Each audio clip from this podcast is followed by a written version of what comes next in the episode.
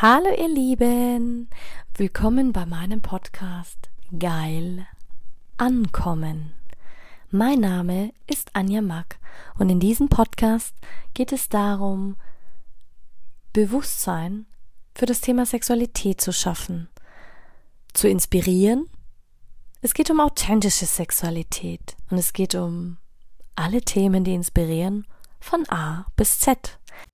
Hallo, du wundervolles Du. Und ich wünsche dir einen wunder, wunderschönen guten Morgen. Heute an diesem tollen Sonntag. 194. Folge schon. Und zum ersten Mal, dass ich über das Thema Weinen spreche.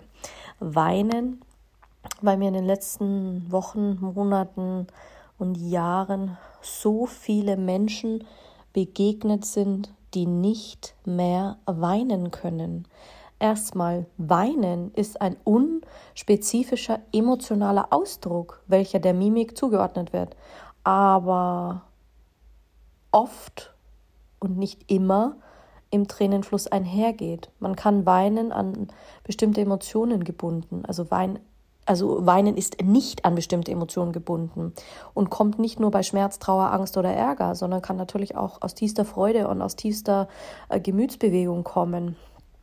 Und jetzt ist halt eher die Frage, ja, aber warum weinen wir dann?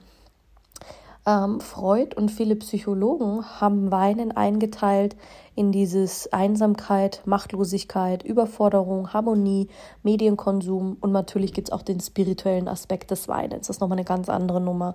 Ähm, aus dem spirituellen Aspekt möchte ich nur so viel sagen.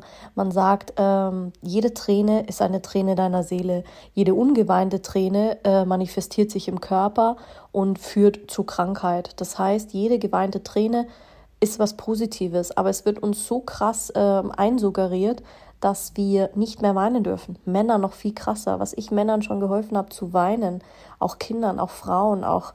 Und das ist kein einfacher Prozess, glaub mir.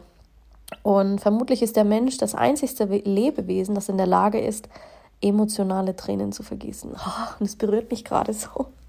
Selbst so, weil ganz ehrlich, das ist so ein Geschenk. Ich hatte das selbst lange Zeit als ich klein war, dass ich äh, so aufgewachsen bin, dass mein ähm, die ersten Jahre, als ich Baby war, ähm, habe ich nur geschrien. Ich habe nur geschrien, geschrien, geschrien, geschrien, stundenlang, tagelang. Und es ging fast über ein Jahr, bis man rausgefunden hat, woran das lag. Und ich weiß noch, meine Mama konnte das ganz schwierig aushalten, mich weinen zu sehen oder meine Schwester oder überhaupt. Ich habe meine Mama nie weinen sehen. Das erste Mal, als ich meine Mama weinen gesehen habe, war wirklich, als ich das Land verlassen habe mit 18 Jahren, als ich nach Kanada gegangen. Nee, später war ich Anfang 20, als ich nach Kanada gegangen bin. Sonst hat meine Mama fast nie geweint vor uns. Nie. Sie hat auch immer gesagt, wenn wir geweint haben, oh, jetzt steh wieder auf, ist alles gut, nichts passiert. Was hat sie damit äh, erreicht? Und damit geht es jetzt nicht um eine Wertung. Ich möchte es dir nur erzählen, weil sich so viele damit auch immer wieder verbunden fühlen und sagen, ja, Anja, was kann man dagegen tun? Da gibt es keine Individuallösung. In dem Bereich arbeite ich wirklich rein spirituell und rein energetisch, ähm, rein null auf der psychischen Ebene in dem Fall, weil äh, da kommst du nicht weiter. Weil sobald du den Verstand mit reinbeziehst, die Leute verstehen es einfach nicht. Und ähm, diese Gefühle auszudrücken, hat mir so krass in meiner Traumaarbeit geholfen über die letzten Jahre, das glaubst du gar nicht. Auch bitterlich zu weinen, egal welche We Tränen. Und da habe ich selbst das Gefühl, dass ich seit Generationen den ganzen Schmerz abgeweint habe und wie leicht man sich danach fühlt. Manchmal fühlt man sich auch wirklich müde und fertig und das ist auch ein anstrengender Prozess. Aber nichtsdestotrotz kann meine Mama wieder besser weinen. Mein Papa ist dafür sehr, sehr emotional, also sehr gefühlsbetont. Das heißt, er kann bei Harmonie weinen, bei Überforderung, bei ähm, der ist sehr, sehr, sehr schnell berührt. Das heißt, er weint aus vollstem Herzen, aus dieser Freude heraus. Er kann auch weinen aus dieser tiefsten Traurigkeit, als er, als sein Bruder gestorben ist. Ähm, meine Mama, als ihre Mama gestorben ist, da ist sie ganz arg reingegangen, wobei ich auch gemerkt habe, das macht was mit ihr, dass sie wieder zumacht vom Leben, vor, vor allem. Aber nichtsdestotrotz ist die Frage, äh, warum wir weinen, ähm, längst, ich glaube, längst nicht wirklich erforscht. Aber wir sind eines man sagt es, die Forscher glauben es. Und letzten Endes, wenn du Tiere und Forschung betrachtest, dann kann jedes Lebewesen weinen. Also nicht nur wir Menschen, sondern auch wirklich Tiere. Hunde, die im Grab der Eltern geweint haben, Katzen, Tiger, beim Einschlafen, du kannst Tränen erkennen. Das ist aber wirklich was, wo Leute sagen, hey, das ist spooky. Nein, das ist nicht spooky, das ist einfach ein Bereich, über den einfach auch nicht gesprochen wird. Ich meine, und wie lange können wir weinen? Manche können weinen und dann schlucken sie und dann ist das Weinen verstummt. Andere können für Stunden weinen, für Tage weinen. Also Weinen ist etwas so Natürliches und man sollte es auch nicht unterdrücken. Im Gegenteil, Weinen hat nichts mit Schwäche zu tun. Männer lassen zwei bis vier Minuten lang Tränen kullern, im Regelfall sagt man, wenn überhaupt, und Frauen dagegen sechs Minuten. Und Weinen geht bei 65 Prozent der Frauen in Schluchzen über und schluchzen wirklich dieses Tiefe. Bei uns kommt dieses tiefe Schluchzen dann aus. Wir ziehen dann auch unsere äh, Gebärmutter zu, zu, zusammen und unsere inneren Organe und daraus holen wir den Schmerz. Also wir weinen aus der Tiefe. Wobei ich bei Männern beobachtet habe, die weinen mehr oberflächlich. Also wenn überhaupt. Und nur ungefähr sechs Prozent der Männer, sagt man, weinen tief.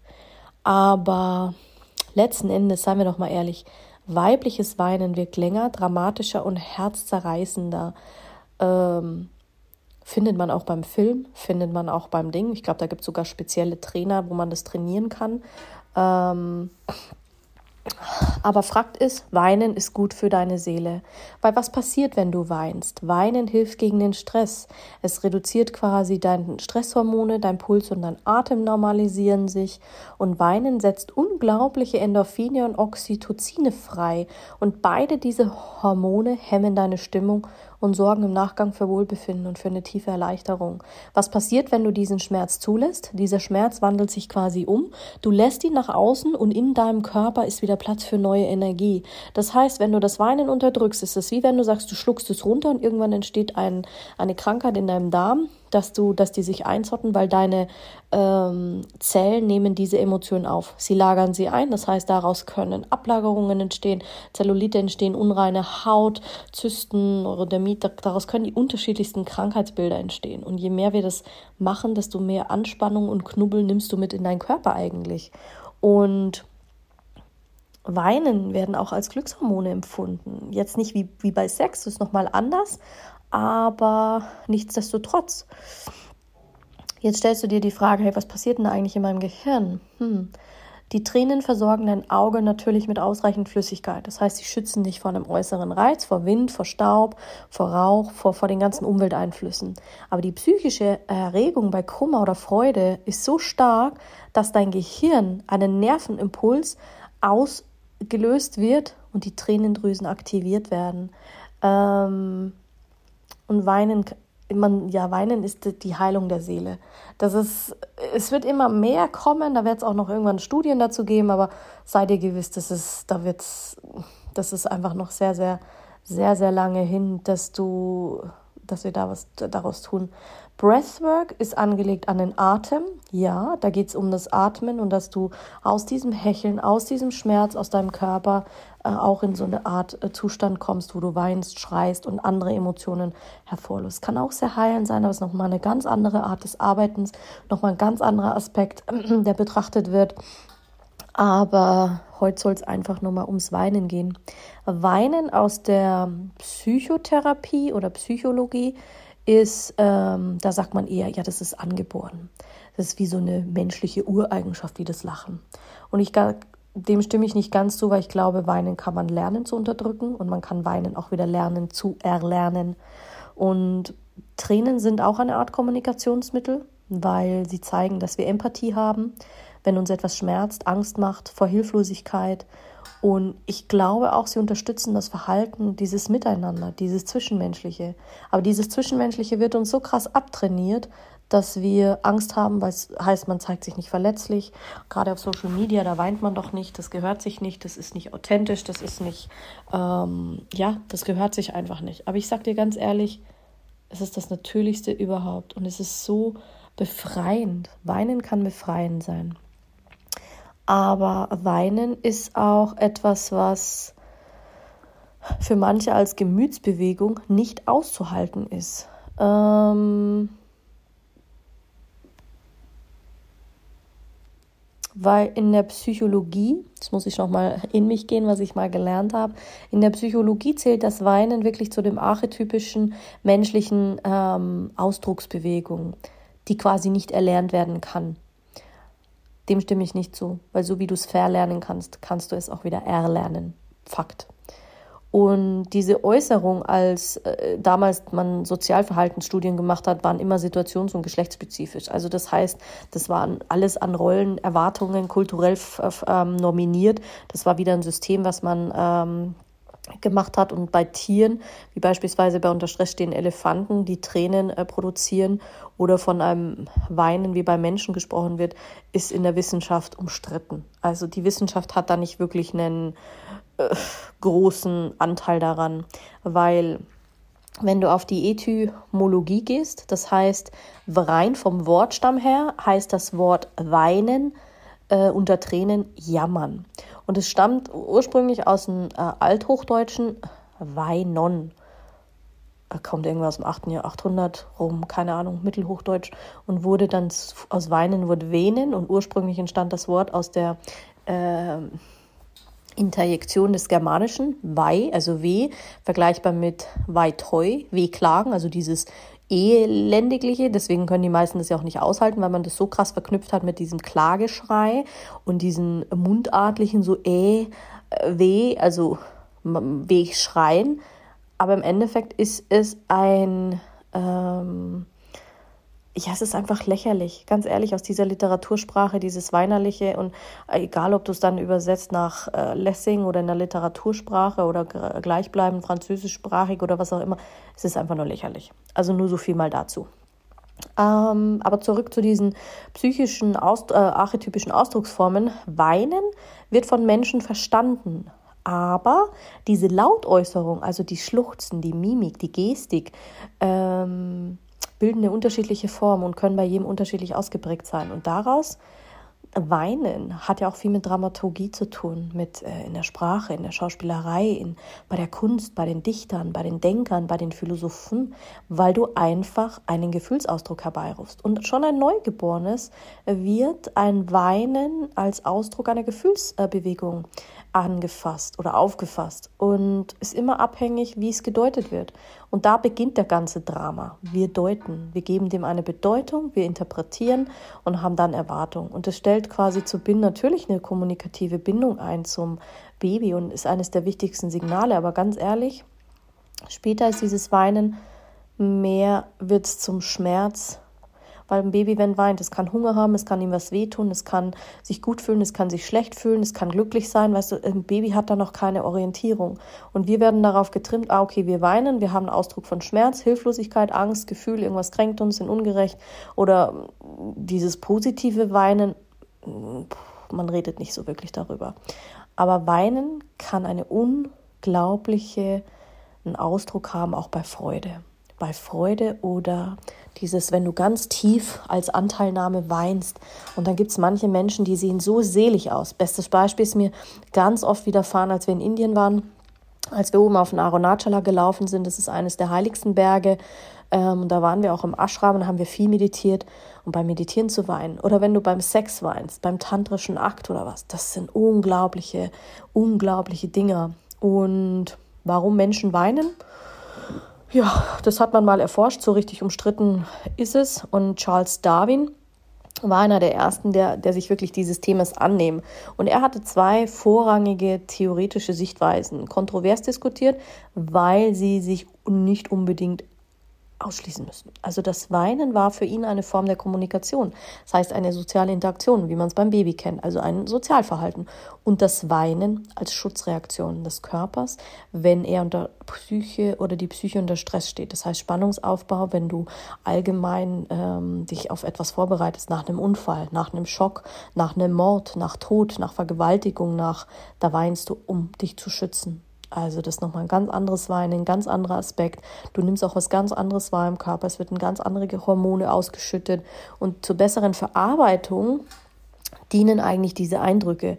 Aber für beide Thesen äh, gibt es plausible Argumente. Natürlich gibt es unterschiedliche und widersprüchliche Studien dazu und die sind häufig sehr subjektiv, weil sie ja nur immer ein paar Menschen einbeziehen und dann auch immer nur die eigene Entwicklungsstufe des oder derjenigen, die es untersucht haben. Und Weinen hat immer eine Auswirkung auf die eigene Psyche. Immer. Auf den Körper, auf den Geist und auf die Psyche. Immer, immer, immer, immer. Und So empfand hingegen der häufig vertretene, ähm, äh, wie sagt man,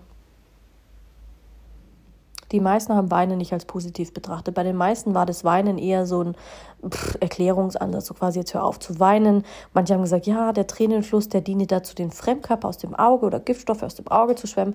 Und dem wurde halt mehr beigemessen als, als dem, dem, dem Dings. Ähm, und das muss ich dir ganz ehrlich sagen, ist Bullshit man hat dann nochmal Studien gemacht, 2009 äh, in Universitätskliniken mit Chris, äh, Christian Ohlhoff ähm, und der DOG und Augenkliniken und, und, und überhaupt auch in Amerika mit Säuglingen und Kleinkindern, um die Konzentrationsfähigkeit eines Erwachsenen beeinträchtigen zu lassen. Und manche sagen, ja, das sind Geräusche oder wie auch immer. Aber letzten Endes, klar, gibt es auch kulturelle Bedeutungen, wenn man, glaube ich, stirbt. Äh, der Literatur wird es enorm beigemessen, in der Musik, äh, in der bildenden Kunst und Malerei, selbst Tätowierungen, die es schon gibt, mit ähm, Knasttränen symbolisiert, also wenn es um kriminelle Machenschaften geht. Aber die Frage ist beim Weinen, was passiert eigentlich im Körper? Weinen ähm, beim Weinen geht es natürlich um, um Gedanken. Dein Körper hat eine Situation, eine Ursache, die er, die er loslassen möchte. Sei es, dass es auch bei Filmen kann man weinen. Und ähm, klar, wie gesagt, es gibt auch unterschiedliche Arten von Tränen. Es gibt ähm, Reflextränen, es gibt äh, Flüssigkeit, die aus dem Auge austritt und es gibt wirklich die, die, die Art der Tränen, weil es Emotionen sind. Es gibt ähm, unterschiedliche Situationen, unterschiedliche Gegebenheiten, unterschiedliche psychologische Aspekte, auch von der Anatomie. Es gibt bestimmt Menschen, die sagen, hey, ich, ich kann gar nicht weinen und ich weine, weil es einfach blöd ist. Natürlich gibt es auch Studien darüber, dass man ein Tagebuch daraus ziehen kann, was beim Weinen äh, passiert. Aber letzten Endes ist es, ja, da glaube ich, könnte man stundenlang darüber sprechen, was beim Weinen passiert. Aber letzten Endes sagt man, der Verstand denkt, der Körper empfindet und die Seele äh, wandelt dann um. Und da gibt es auch wirklich ganz viele verschiedene Dinge, was einen zum Weinen bewegt. Da gibt es sogar Studien, die darüber gemacht worden sind und das in den unterschiedlichsten Ländern. Aber letzten Endes gibt es äh, im Auge, im Auge gibt es so, sozusagen quasi das obere Tränenröhrchen und es gibt das ähm, den Tränennasengang. Deswegen hat man manchmal auch Schleim. Dann gibt es den Tränensack, der Richtung Nase geht. Und es gibt ein unteres Tränenröhrchen und ein unteres Tränenpünktchen. Und dann gibt es noch die Tränendrüse und ein oberes Tränenpünktchen. Und daraus produziert quasi der Körper ähm, diese diese Tränenkanäle und deswegen fangen wir dann an, quasi Tränenflüssigkeit zu produzieren, Tränen zu weinen und da gibt es ja auch unterschiedlichste Geschichten dazu auch, was passiert. Ich weiß noch, es gibt eine sehr spannende Geschichte. Muss ich jetzt sogar noch mal gucken, welche das war. Über das Weinen aus der keltischen Mythologie. Da gibt es die Sage aus, dem, aus, den, aus der Mythologie, gerade wenn Leute mit Runen arbeiten. Ich glaube, die, die Geschichte wird erzählt beim, bei der Rune Sovilu, da geht es um die Sonne. Und bei den Göttern Balder hat man gesagt, dass auch andere Götter äh, verkörpern die Sonne. Und allem voran Balder. Balder galt damals als Gott des Lichtes und der Sonne und des Frühlings. Und er als Sohn Odins und der Frick. Äh, er galt als der strahlendste aller Götter und die Verkörperung aller guten Eigenschaften und Tugenden hat er vereint. Und er war so schön und so gut, dass ein Leuchten von ihm ausging. Und natürlich er in Asgard in seinem Palast Brei, Breiderblick, der weithin glänzendste Palast überhaupt. Und eines Tages hat Balder einen bösen Traum von seinem eigenen Tod. Und daraufhin geht Frick zu jedem Tier und zu jeder Pflanze und verlangt, dass sie einen Eid ablegen. Das heißt, ähm, sie verlangt, dass sie Balder niemals verletzen würden. Aber Einzig den Mistelzweig, den hat Frick ausgelassen, weil sie gesagt hat, oh, der ist viel zu unbedeutend und viel zu unscheinbar, da passiert schon nichts. Und die Götter haben sich dann immer nur einen ähm, Spaß mit Balder erlaubt und ein Spiel und haben ihm zum Vergnügen mit allem beworfen, mit Speeren, mit Steinen, mit Gegenständen, um einfach äh, mit ihm zu spielen. Und klar war, man konnte ihm kein Haar krümmen. Und natürlich, jeder kennt äh, den verschlagenen Loki. Ähm, der hat Höder dann einen. Ähm, Höder war quasi ein blinden, ähm, den blinden Bruder vom ähm, Bader, also Balders, äh, ein Mistelzweig gereicht. Und jetzt rate, was passierte. Er hat einfach zu ihm gesagt, ich schieße ihn auf meinen Bruder und dann schoss er und der Zweig hat den ähm, Balder, also den Gott, direkt getroffen und er ist einfach tot zusammengebrochen. Und zur Bestattung des Balder sind so viele Götter ähm, gekommen, sogar die gefährlichsten Riesen. Sie sind aus allen Herrscharen der Länder angereist und die ganze Welt war so verzweifelt über diese Abwesenheit des Lichtgottes, dass die Götter Hermod beauftragten, ihn aus der Unterwelt zurückzuholen. Und die Totengöttin Hel hat das aber verweigert, den Wunsch. Sie hat eine Bedingung gestellt. Und die Be Bedingung war, und jetzt halte ich fest, die Bedingung war, dass alle lebenden und toten Dinge äh, um Balda weinen. Alle. Es ging ums Weinen. Und stell dir vor, also selbst schon in der Mythologie wurde das als etwas Heiliges dargestellt und Heilendes. Schau, und alle Wesen sollten weinen. Und also was passierte? Da sandten die Asen Aboten in alle Winkel dieser Welt und überzeugten jedes Lebewesen, jedes Lebewesen, jeden Stein, jede Erze, jeden äh, Busch, jede Pflanze, jedes Tier, jedes Lebewesen, um Balda zu trauern. Und nur die Riesin Töck weigerte sich, auch nur eine Träne zu vergießen, denn sie habe ja weder vom Lebenden noch vom Toten Balde irgendeinen Nutzen gehabt. Und der Gott des Lichts muss also im Reich der Hel bleiben, weil sie nicht geweint hat. Da siehst du einfach mal, auch äh, Weinen kann Heilung sein oder Gift, je nachdem, wie du es auslegst.